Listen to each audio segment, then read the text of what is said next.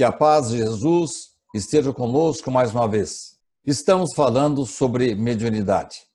Meu nome é Sidney Fernandes e vamos contar em mais essa oportunidade com a colaboração de Té Oliveira.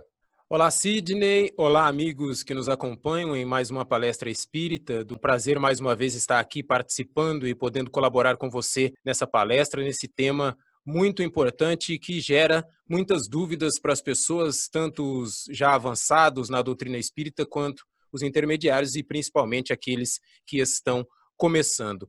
Como o Sidney já disse, estamos falando sobre mediunidade e já fizemos, é, como ele vai citar aí, uma outra palestra com um início, com algumas perguntas.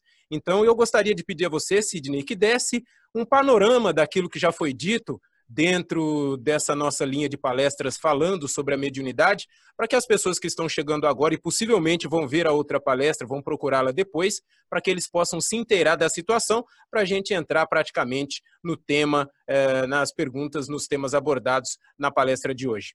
Na verdade, Theo, mediunidade existe no homem desde que ele adquiriu razão. Já na época dos primatas, aqueles que tinham maior sensibilidade, naturalmente eram eleitos como pajés, como líderes, porque tinham o dom de comunicar-se com os mortos, com os protetores espirituais que nunca nos abandonaram, e também um discernimento maior em relação à cura de doenças, de problemas naquela época em que, naturalmente, não existiam especialistas nesse assunto. O especialista nessa época era o médium. O médium, a mediunidade em si, ela foi considerada durante muito tempo um auxiliar muito importante para as pessoas que iriam desenvolver qualquer tarefa. Os deuses, os espíritos, seja lá qual o nome que se dê, assessoravam sempre assessoraram, ou pelo menos o homem sempre contou com esse assessoramento, com essa proteção que vinha do alto. Na época antiga, nada se fazia sem se consultar os oráculos. E se ia se partir para uma guerra, para um negócio novo, para uma relação amorosa, seja qual for, os espíritos eram consultados. Mas a coisa ficou assim tão degenerada, Theo, a ponto de as pessoas passarem a depender muito eh, para tudo que eles iam, iam fazer, eles consultavam os espíritos, a ponto de ser proibida. Moisés proibiu o exercício da mediunidade. Mas por quê? Porque estava ocorrendo, estavam ocorrendo abusos nessa época. De lá para cá, Theo, muitas coisas aconteceram e a doutrina espírita, alguns pensam que foi o espiritismo que inventou a mediunidade. Não. A doutrina espírita apenas disciplinou, teorizou, traçou normas, disciplinas para que o contato com os mortos, agora não se fala mais em contato com as divindades, contato com os desencarnados seja feito de uma maneira respeitosa. E por que que nós ainda consultamos os espíritos? Hoje, já na base da intuição, na base do respeito, nós sempre procuramos contar com a inspiração do alto, dos desencarnados. Isto é, buscamos orientações com eles. Mas a doutrina espírita nos mostrou que nem todos os mortos têm condição de nos ensinar. Às vezes estão em condições é, intelectuais e morais até inferiores às nossas. Por isso, precisam mais de ajuda nossa do que nós precisamos da ajuda deles. Para resumir a questão do médium, Theo, e podermos tratar das questões de hoje, eu posso lhe dizer que o médium é uma espécie de ponte, uma intermediação, numa terminologia mais moderna, uma espécie de link entre o mundo material e o mundo imaterial, ou seja, o mundo dos desencarnados. Então, depois desse pequeno resumo que o Sidney fez daquilo que a gente já conversou na outra palestra, fica mais uma vez aqui a nossa indicação para que você a procure, porque como você disse, né, Sidney, é, essa nossa é, sequência de palestras ela se torna quase que um mini curso sobre mediunidade, não é mesmo? É verdade. Nós já construímos, você já colocou no ar, uma palestra que fizemos inclusive com ilustrações trazendo algumas, alguns filmes, alguns vídeos. Trouxemos, inclusive, um trabalho que foi realizado no Centro Espírita Amor e Caridade em 1975, quando Luiz Antônio Gaspareto, filho daquela grande médium Zíbia Gaspareto, esteve em Bauru, numa manhã gloriosa de domingo, no dia 20 de julho de 1975, e trouxe para nós trabalhos extraordinários, pinturas mediúnicas que, em que se manifestaram grandes gênios da pintura universal. Então, aquela manhã, Theo, eu tive a honra de presenciá-la, de acompanhá-la.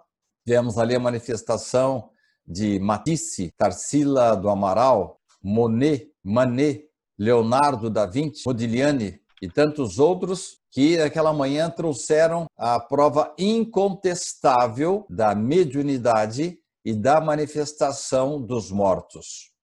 Mas você vai me dizer assim, como é que você tem certeza de que eram eles? Charles Simonetti, que na época convocou Alder Guedes, um cinegrafista muito famoso, experiente, ele era especializado em fotos aéreas, mas também trabalhava com cinema. Ele, na madrugada do domingo, Richard ligou para ele dizendo: Aldri, nós nos esquecemos, precisamos registrar a presença de Luiz Antônio Gaspareto. Ele conseguiu lá uns filmes Super 8 com alguns que ele tinha, com alguns amigos, e correu para o Amor e Caridade e registrou em Super 8, em filme, na época, de forma que as pessoas pudessem depois, é, através de uma palestra que foi montada por mim e pelo Richard, percorrermos o Brasil, dando provas da imortalidade. Nós começamos essa sequência de trabalhos exatamente com essa palestra sobre mediunidade e obsessão, em que apresentamos também alguns vídeos de Divaldo Franco, muito oportunos, didáticos, esclarecedores, e depois também mostramos um pouco das telas de Luiz Antônio Gaspareto. Evidentemente, os amigos que apenas puderam ouvir através da Rádio SEAC e também da FM 87, puderam ouvir apenas a descrição que fizemos. Mas os irmãos que puderam acompanhar esse trabalho pelo Facebook, pelo YouTube, pela TV SEAC, é, puderam dar sequência a esse raciocínio, vendo, ouvindo as músicas nesse que foi um trabalho que inici... com, que iniciamos esta série de palestras sobre mediunidade. Vamos para mais um trabalho e eu fico muito feliz que eu possa contar com as suas perguntas. Você que sempre conduz bem os programas, tem uma noção boa de doutrina espírita para me perguntar e reperguntar, e eu farei tudo o possível para, com meu limitado conhecimento, poder esclarecer as perguntas, responder as perguntas que você vier me fazer, Theo. Sidney, é, dando sequência então já às nossas perguntas, eu tenho uma pergunta aqui que deve ser uma dúvida de uma grande parte de pessoas. Em uma comunicação mediúnica, sai o espírito do médium e entra o espírito do comunicante? Como é feito essa troca? Se tem algum tipo de sala de espera? Qual é, como é esse processo na mediunidade, Sidney? Por esse motivo, por, por causa dessa sua pergunta, é que o Espiritismo coloca como pressuposto, como condição, o exercício da mediunidade, o conhecimento. Porque há uma tendência de as pessoas passarem a imaginar como é o fenômeno sem ater-se ao conhecimento, à teoria, às centenas de experiências desenvolvidas por Allan Kardec, seus sucessores e depois esclarecidas por Chico Xavier, que nos dão uma noção muito próxima, eu não digo uma noção perfeita, é, não estou insinuando que nós consigamos é, esgotar o assunto, porque eu entendo, Theo, que nós, a nós homens, foi dada a possibilidade de apenas conhecer algumas coisas é, preliminares sobre o tema mediunidade, mas são regras, são orientações preciosas vindas de quem já estudou, já experimentou, já checou e agora é, nos fornecem de mão beijada o fruto do seu trabalho, é, das suas experiências, os enganos que cometeram, prevenindo-nos para que não cometamos os mesmos enganos. É, agora, partindo objetivamente para a resposta da sua pergunta, Tel, há realmente essa tendência de as pessoas dizerem: é, ah, eu, o espírito baixou no médium, saiu o espírito do médium, entrou o espírito comunicante. Não é assim que funciona, Theo. O nosso espírito está permanentemente ligado ao nosso corpo. O desligamento do espírito do médium somente vai acontecer do momento da sua morte, do seu desencarne. Nós temos uma espécie de cordão que nos liga, liga o nosso perispírito ao nosso espírito. E toda noite, de uma certa forma, Theo, nós morremos. Morremos, isto é, semi-morremos. Partimos para a espiritualidade, temos experiências é, com parentes desencarnados, ouvimos orientações, ora nos aproximamos de bons espíritos, maus espíritos, mas ocorre, portanto, esse afastamento momentâneo é, esse cordão que nos dá a vida, que liga o nosso perispírito, vamos chamar de espírito apenas por efeitos didáticos, liga nossa alma ao corpo, ele é, tem uma certa elasticidade. Então, ele se afasta durante o sono, durante o transe mediúnico. Como acontece a comunicação? O espírito comunicante passa a informação para o médium, para o espírito do médium. E o espírito do médium dá o comando para que se corporifique, para que se concretize a comunicabilidade. É bem verdade que esse processo que eu estou tentando apresentar, com as palavras simples que eu tenho, que eu não sou um grande conhecedor do assunto, é apenas, vamos dizer assim, para efeitos didáticos, porque isso acontece com tanta rapidez, a rapidez do pensamento, que dá a impressão que o espírito está ali. Mas, na verdade, está o espírito comunicante, o espírito do médium, que dá as ordens para que ocorra a comunicação. Se há um afastamento ligeiro ou maior do espírito do médium, quando a alma se, ela se afasta mais ou menos, aí nós temos é, situações em que a mediunidade ela é mais consciente, semiconsciente ou totalmente inconsciente. Isto é, quando o médium é tão rápida essa transmissão de fluidos, é um fluido elétrico mesmo, que o médium nem toma conhecimento. Ele abre as suas comportas, passa pelo cérebro do, do, da alma dele, vai para o cérebro do corpo e ocorre a comunicação. Nós temos, inclusive, casos extraordinários em que Chico Xavier ele psicografava com a mão direita, com a mão esquerda simultaneamente e conversava com as pessoas presentes. Tal era o grau de mediunidade, de independência do é, da mediunidade de Chico Xavier. É, você toca algum instrumento, Théo? Ah, eu aprendi um pouco uma noção básica de violão, Sidney. Então, quando você toca violão, no começo você consegue só tocar. Depois você se condiciona e consegue tocar e cantar.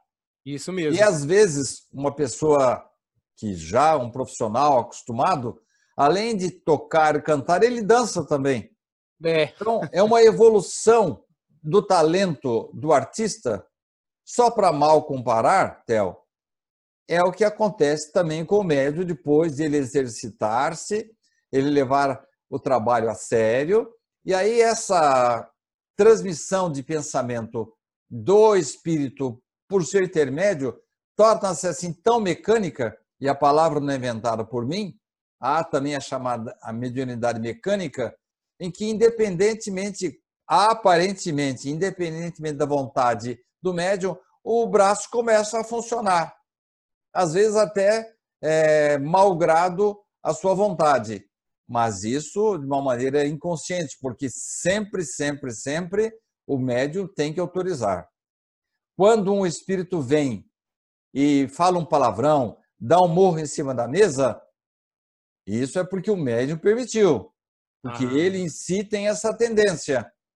Um médium é, bem educado, senhor das suas faculdades, que tem disciplina e domina totalmente o mecanismo da mediunidade, o espírito vem e fala um palavrão, ele não repete, porque a sua moral, a sua ética não permite. O espírito vem e fala, dá um murro em cima da mesa. Fala, não, não vou dar murro nenhum. E ele é, consegue é, desenvolver a mediunidade de acordo com a sua educação. Ele é que manda no processo. Agora, se desde o começo ele deixa a coisa solta e até se compraz em ingerir bebidas alcoólicas, em falar palavrões, em fazer piruetas, bom, ali para frente ele perde o controle e fica muito difícil ele retomar é, a, a, sua função, o seu comando em cima da mediunidade. Mas, se desculpe, eu me estendi um pouco na resposta, mas não sai o espírito do médium e entra o espírito comunicante. O espírito do médium sempre tem uma atuação preponderante no fenômeno. Sidney, eu gostaria de, se você me permite, colocar uma outra pergunta. Eu acredito que deva ser assim, não, não vou dizer uma curiosidade, mas alguma coisa que seria interessante a gente saber dentro desse sentido da mediunidade. Você falou aí sobre o comando, sobre um palavrão que o médium vai permitir, alguma coisa que o espírito faça.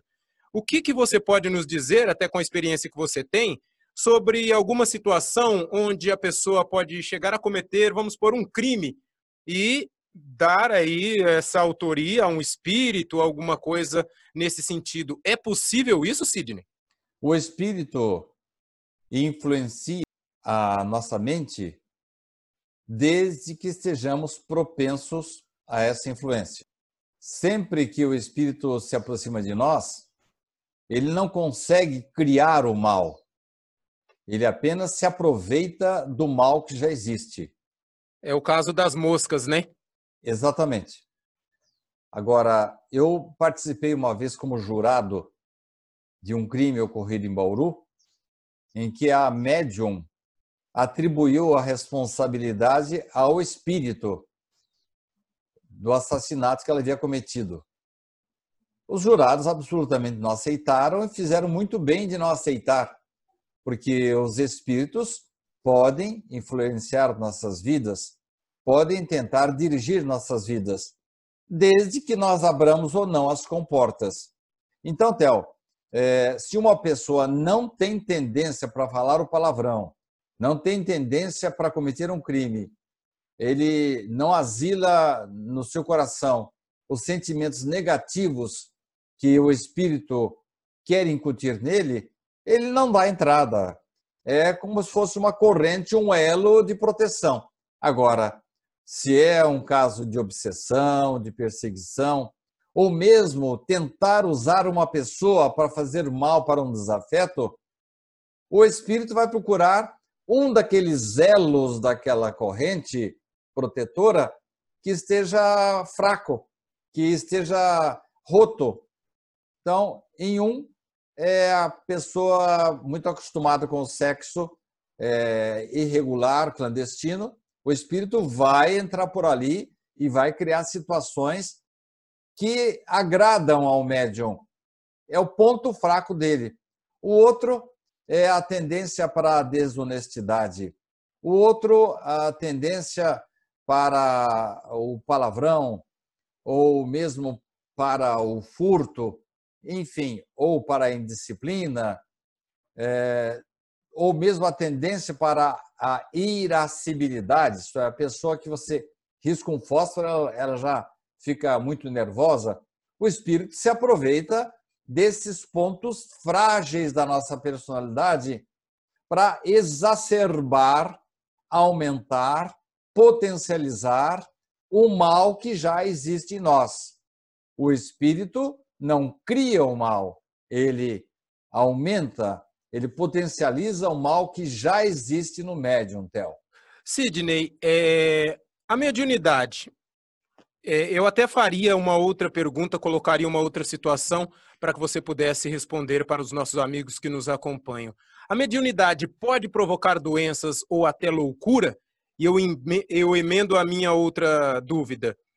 Antigamente, quando as pessoas eram até internadas em lugares sanatórios, aqueles lugares que hoje já não são mais dessa maneira, pode ser que tinha alguma pessoa que tinha mediunidade pelo desconhecimento geral, ela era colocada lá? Aí eu volto à pergunta para que você siga. A mediunidade pode provocar doenças ou até loucura?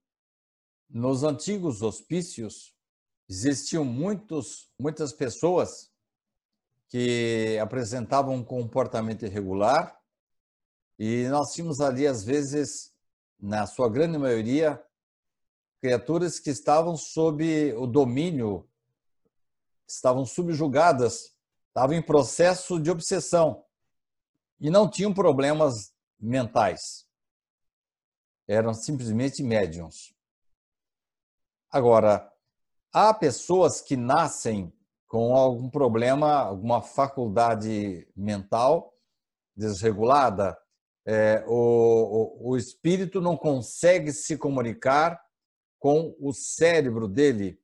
Há uma, uma ruptura, não ocorre a chamada sinapse entre o pensamento do espírito e o pensamento do médium. Então, há um processo físico de alienação mental. É, então, o indivíduo realmente não pode raciocinar direito. Nesses casos, se houver algum inimigo, algum espírito que queira influenciar o indivíduo que está nessa situação, ele tem maior facilidade.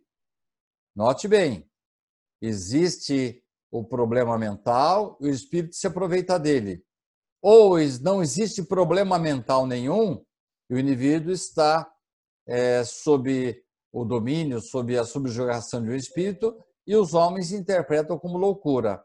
Mas o reverso não, Theo. Uma mediunidade bem controlada, desenvolvida, ela pode, às vezes, ser é, confundida.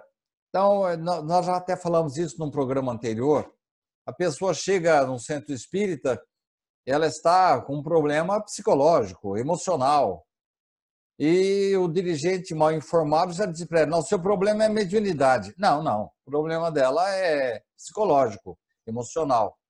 Pode o espírito se aproveitar da situação de fragilidade emocional para aumentar aquela situação? Pode, mas não o reverso o espírito vem e provoca loucura. Não. Mediunidade não é sinônimo de doença. Mediunidade é sensibilidade. Agora, se essa sensibilidade é, não for é, bem controlada, disciplinada, se o indivíduo não passar a estudar com calma, ele pode ficar mais exposto à influência dos espíritos. Isto é, já existe o desequilíbrio, ele atrai a, alguns espíritos que se comprazem, que gostam do ambiente daquela pessoa desequilibrada. Agora, há, vamos supor que exista o desajuste da faculdade. hoje não se chama mais de loucura, mas vamos supor um, uma, um comprometimento de uma faculdade mental. Não é a mediunidade que provocou. Esse desequilíbrio pode facilitar a aproximação de espíritos. Na antiguidade, Theo, para combater, eu falei antiguidade, mas vamos falar aí por volta do século XIX. Antes disso, bastava que a pessoa é, manifestasse qualquer sensibilidade mediúnica, que ela era queimada como uma bruxa. É, toda e qualquer ligação de um médium com plano espiritual, ele estava condenado à morte, porque eles confundiam com a presença do diabo e o que o diabo tinha transformado aquela pessoa numa pessoa louca. Não é assim, Theo.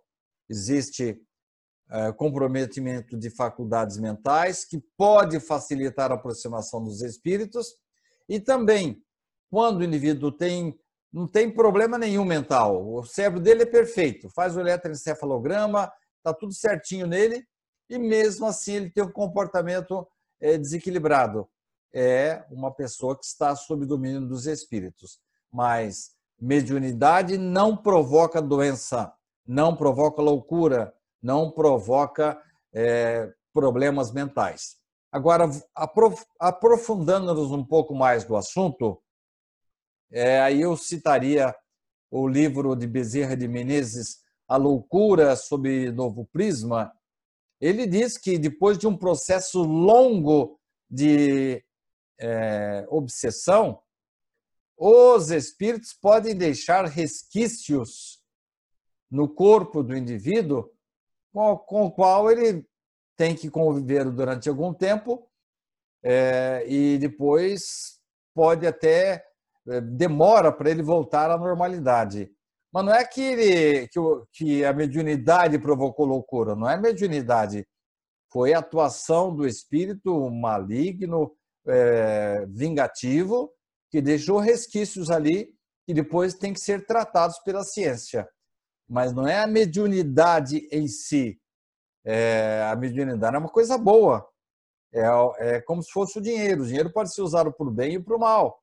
Mas ela, nessas situações, pode deixar ali algum resquício que tem que ser tratado depois pela medicina terrestre. Mas a mediunidade em si não provoca e não é sinônimo de loucura ou doença. Ainda nessa situação, uma pergunta interessante. É, aí você pode até dar uma dica de como atuar. Claro, a sua resposta já será mais ou menos essa dica, mas que as pessoas prestem bem atenção. Devemos ser bons médiums ou médiums bons, Sidney? Uma pergunta muito boa.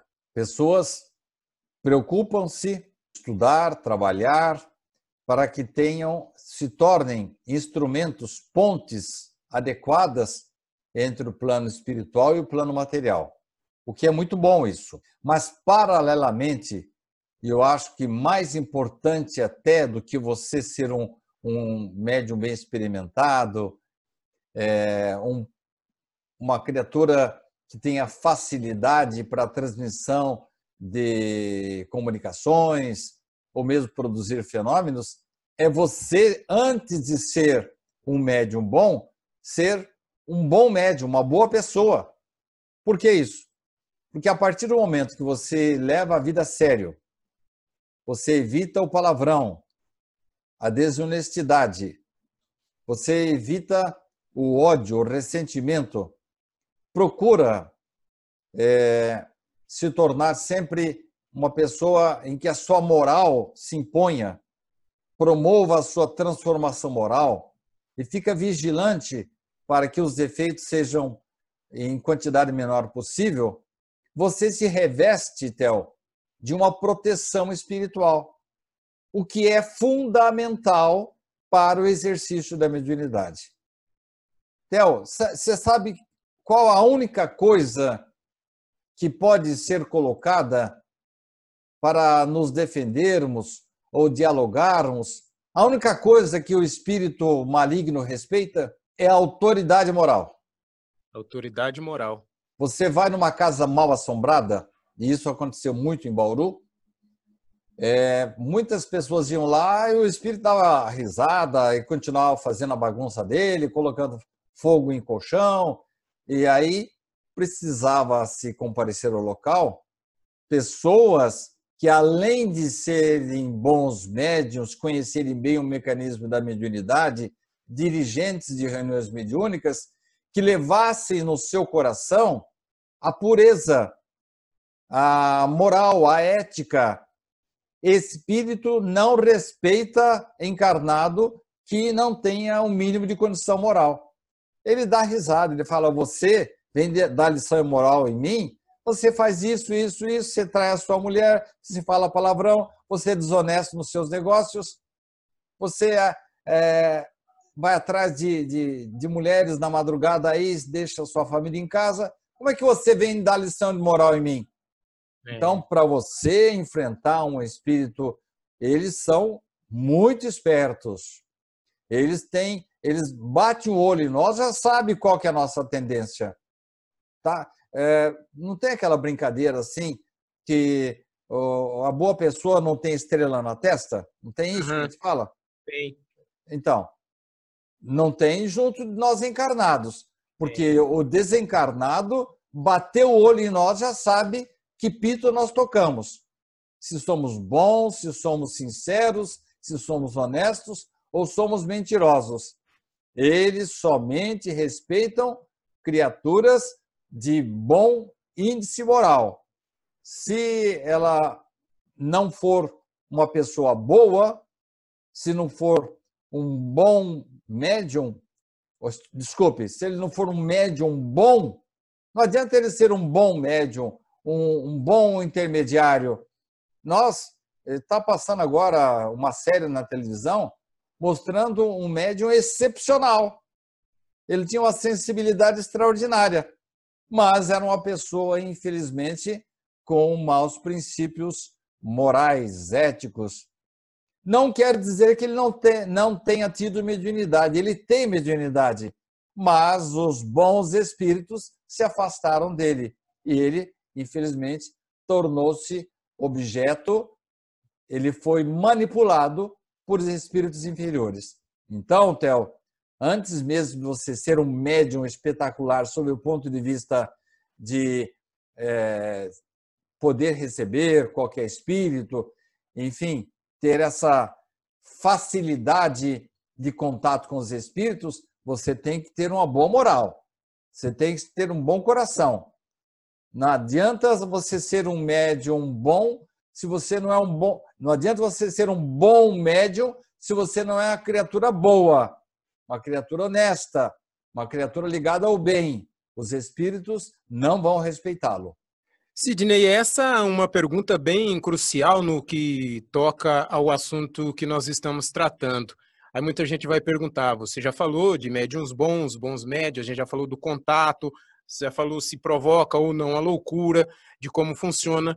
Aí eu pergunto para você: para que serve a mediunidade? Este é um calcanhar de Aquiles de muitos grupamentos mediúnicos.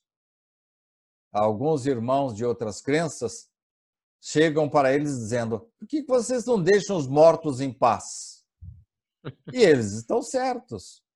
Você não deve provocar a presença dos mortos apenas por curiosidade, apenas para obter vantagens deles, para saber o futuro, saber o número que vai dar na loteria, ou saber qual vai ser o, se o seu pretendente, o seu príncipe encantado, a sua princesa encantada está chegando.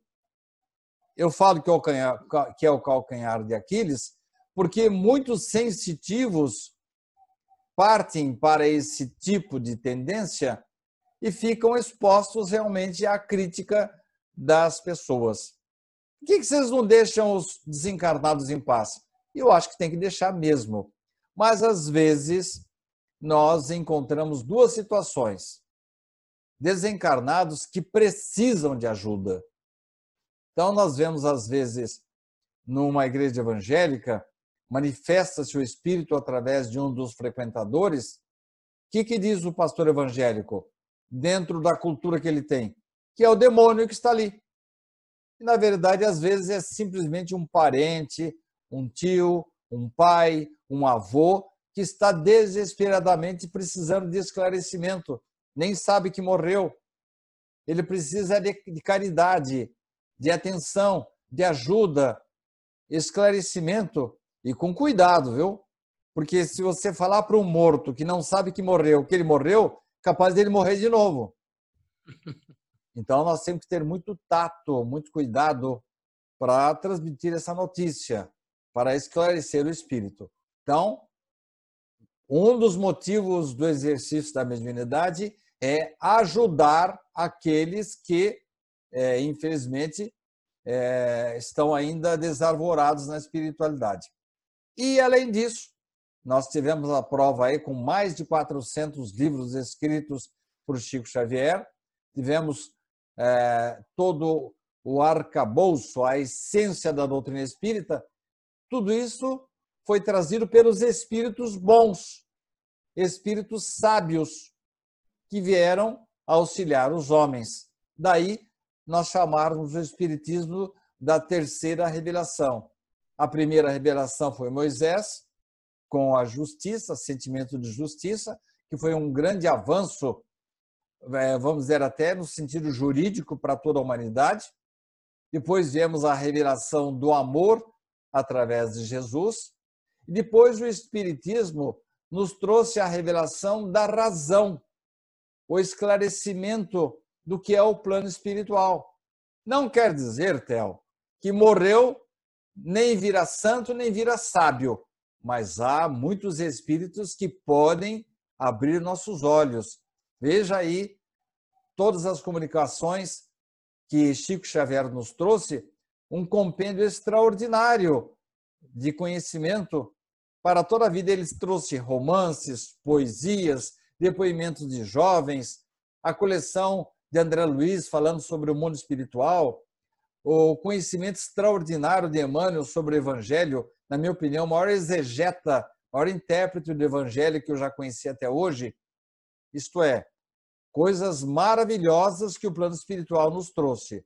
Então, a mediunidade serve para a gente ajudar e, eventualmente, ser ajudado pela espiritualidade, desde que levemos a sério e mereçamos. Sidney, é, até essa próxima pergunta faz referência a um filme do qual nós estávamos discutindo. Aí eu tive uma dúvida, você se lembrou que você já tinha até uma palestra sobre isso, até você teve a ideia de fazer aí esse, esse mini curso sobre mediunidade que a gente está desenvolvendo agora através dessas palestras. No filme Ghost Town, um dentista passa por uma EQM, ele foi fazer um exame, teve que ter uma anestesia, passou por uma EQM que é uma experiência de quase morte. E quando voltou, ele começou a ver espíritos. Isso tem, tem fundamento? É possível esse tipo de situação, Sidney? Bem, eu tenho que, antes de mais nada, agradecer a você, Theo, que ao levantar esse assunto, você praticamente disparou. É, você vê como são as coisas, né? É, a gente não sabe, às vezes, o funcionamento da mediunidade. Você levantou comigo é, me trouxe, me relembrou esse filme Ghost e tal, e eu me lembrei que tinha me utilizado dele muito tempo atrás para uma palestra, e com isso nós estamos aí já, esta já é a terceira palestra que nós estamos gravando sobre o assunto mediunidade. Isto é, Theo, você vê como na prática funciona a intuição da espiritualidade. Você foi um intermediário para me dar um cutucão, falou: "Você não fala sobre mediunidade?" Daí, então, o meu agradecimento a você, porque você é uma pessoa assim bastante inteligente e sempre procurando aprender. E depois claro. que você assistiu ao filme, falou: ah, mas por que você não toca nesse nesse assunto aí?" É o que você está fazendo agora, mas o estrago que você fez foi muito maior, viu, Theo? Nós já estamos aí na terceira, vamos para a quarta e, se Deus quiser, vamos para a quinta palestra com comentários em torno da mediunidade. Tem falar dos fagulhas e do reencontro, né? Oi? Tem falar dos fagulhas e do reencontro. Isso, que Muito também... material, né?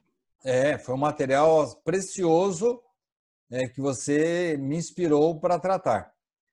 Ghost Town é um livro, é um filme bem interessante, é, que fala desse Bertram Pincus, que passa por uma situação de EQM, situação de experiência de quase morte, e a partir dali começa a ver e ouvir espíritos. Isso pode acontecer?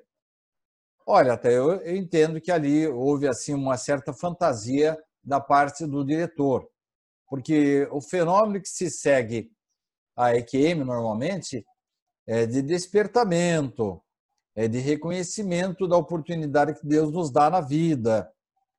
É, não tenho ouvido casos assim de exacerbação, de aumento da sensibilidade do indivíduo. Mas, se não acontece através de uma experiência de, quase morte, Theo, nós podemos dizer que é possível, sim, que de uma hora para outra uma pessoa passe a ver e ouvir espíritos desencarnados.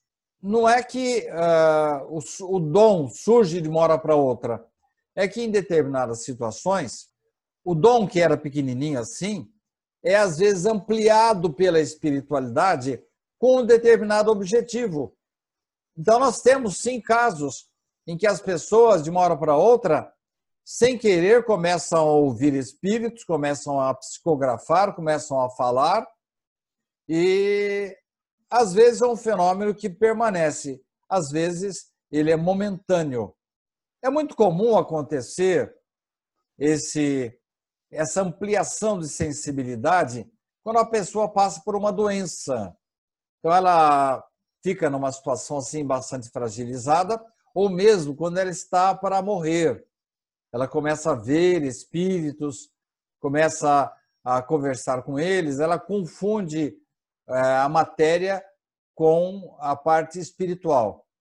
Mas não é impossível, voltando agora à resposta da sua pergunta, não é impossível porque todos nós, de uma certa forma, somos médiums. Genericamente, todos somos médiums. E, às vezes, a espiritualidade é, aproveita-se dessa pequena possibilidade, dessa faculdade limitada e amplia essa faculdade para fazer com que a pessoa tenha um contato com um parente desencarnado, ou possa auxiliar um espírito, ou possa receber uma mensagem. É uma misericórdia de Deus para, de vez em quando, acordar o indivíduo. Eu já vi casos aí de pessoas que maltratavam seus familiares e, de repente, ele passa a ver o seu pai, a sua mãe, que vem dar um puxão de orelhas nele. Você está percebendo a bobagem que você está fazendo?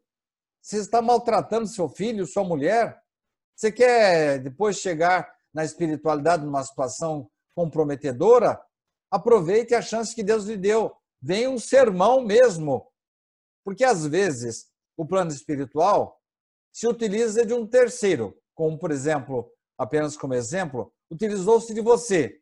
Ô Sidney, por que você não fala sobre aquele filme lá? E aí você disparou um processo aí que nós estamos nos utilizando. Então, um terceiro pode ser a sua filha, o seu filho, sua esposa, a sua mãe, vem lá da pescaria dela e fala assim, ô eu sonhei essa noite aí que você precisaria ter um pouco mais de cuidado aí, que você pode estar sob a influência de algum espírito que vai lhe trazer algum problema. Opa, opa, opa, minha mãe que gosta de mim sonhou, então ela está sendo utilizada pelo plano espiritual para me alertar, para abrir meu olho. E quem tem olhos para ver, ouvidos para ouvir, aproveite-se dessa oportunidade que Deus nos dá. E às vezes a coisa acontece com a gente mesmo. Por exemplo, essa noite eu tive um sonho maravilhoso relacionado com música. Eu, com certeza, tive a graça de presenciar fenômenos ligados com a arte. Uma benção que Deus me deu, mas poderia perfeitamente aparecer minha mãe, como aconteceu com meu avô Joaquim. Meu avô Joaquim veio me puxando a orelha Ó, você não está vendo isso aqui, não? Eu acordei para a ajuda dele, Theo. Então, realmente, Theo, é, nós não, não conseguimos, no, como o caso do dentista, de uma hora para outra a gente virá médium, mas momentaneamente podemos ter sim a nossa acuidade espiritual é, mais ampliada e ela vai permanecer ou não dependendo das nossas necessidades e dos nossos méritos. É, estamos chegando já no final, mas eu acredito que essa você ainda consiga responder, senão, quando a gente iniciar a próxima, a gente dá uma recapitulada, com certeza a gente sempre faz isso. Uma pessoa desonesta, egoísta, indigna, com vários atributos não muito bons, pode ser um médium, Sidney? Eu já falei para você desde o comecinho do primeiro programa, Tel, que a mediunidade independe do desenvolvimento moral e não é proporcional à moral do indivíduo. A mediunidade, acima de tudo, é algo orgânico. Embora a gente não saiba assim com detalhes, como eu falei desde o começo do programa, não saibamos assim detalhes é, das causas, do mecanismo do dono da mediunidade, nós estamos a espiritualidade levantou apenas uma pontinha do véu para a gente conhecer um pouquinho Há, sem dúvida, a orientação é, em várias obras de Kardec e de André Luiz de que a mediunidade é algo orgânico, físico. Você nasce com ela, menorzinha, maiorzinha ou grandona, é um órgão que coloca-se à disposição para nós por toda a vida. Portanto, se é orgânica, independe da moral. E independe também, Theo, da religião. Independe da raça, da cor da pele, da cultura, se o indivíduo é poderoso ou não é, se ele é destro daquela religião, pode sim manifestar-se a mediunidade. Agora vemos, vimos, surge uma outra pergunta que você já me fez num outro programa. E se eu tenho o dom da mediunidade, eu sou obrigado a exercê-la? Claro que não. É uma faculdade. É, você nasceu com o dom da música? Eu acho que você deve até ter alguma facilidade, Theo. Mas você preferiu desenvolver-se no campo da locução, é, do trabalho com os computadores, com imagens. Então, você não transformou o seu dom é, vamos dizer, musical em profissão. Diferentemente, por exemplo, do seu filho. O Robinho já nasceu com um dom. É, você, com mais experiência, ensinou algumas coisas para ele, mas daqui a pouco, não sei se já está acontecendo isso, ele vai superar você. Se antigamente você dava um chapéu nele, passava uma bola na, pelas pernas dele, dava uma caneta nele, hoje você não faz mais. Está crescendo, desenvolvendo-se e provavelmente terá condições, não sei se é isso que você quer para ele, para ser um jogador profissional. Mas ele pode chegar a um certo momento e falar: pai, eu vou jogar bola mesmo, é por esporte, eu quero fazer uma faculdade, eu quero ser advogado, quero ser um médico. Ô oh, filho, mas é duro aí. Não, vou conseguir uma bolsa aí, pai. E eu prefiro seguir essa profissão. Você tem que respeitar e aceitar claro. essa situação dele. Então, Theo, é, uma pessoa desonesta, egoísta, indigna, pode ser médium, mas não vai ser bem acompanhado. Certo. Chegamos ao final, né, Sidney, de mais uma palestra falando sobre mediunidade. Eu já me despeço aqui e deixo o convite para que os nossos amigos acompanhem a nossa próxima e também procurem a nossa outra palestra para que eles possam se inteirar do assunto e a gente ainda vai falar muito sobre mediunidade. Um abraço e até a próxima, Sidney. Muito obrigado, Theo. Obrigado a todos os companheiros que nos ouviram. Esse assunto, como o Theo disse, é realmente muito importante é, não podemos mais tratar a mediunidade nem como uma coisa proibida, nem como uma doença, nem como uma tendência para a loucura. Temos que respeitá-la. Lembrando que a mediunidade hoje, a tendência dela não é mais a mediunidade mecânica, inconsciente, da época do Chico Xavier, que com o passar do tempo, os espíritos passam a se comunicar conosco na base da intuição. Vocês viram um exemplo aí. O Theo é, teve a intuição de falar comigo sobre o assunto e ele disparou um processo aí em que nós pudemos trabalhar esse assunto da mediunidade. Então, nós temos realmente que saber é, o que pensamos, o que fazemos da vida, qual é a nossa tendência.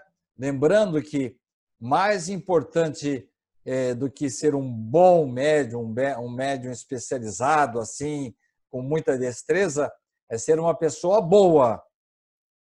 Aí, sendo bem acompanhados pela espiritualidade, tudo fica mais fácil, tudo fica mais limpo e nós só vamos atrair espíritos bons para o nosso trabalho, tanto do dia a dia, como eventualmente no trabalho mediúnico. Muito obrigado a todos. Que Jesus nos abençoe e possamos sempre estar abertos às orientações que vêm do mais alto. Até a próxima oportunidade.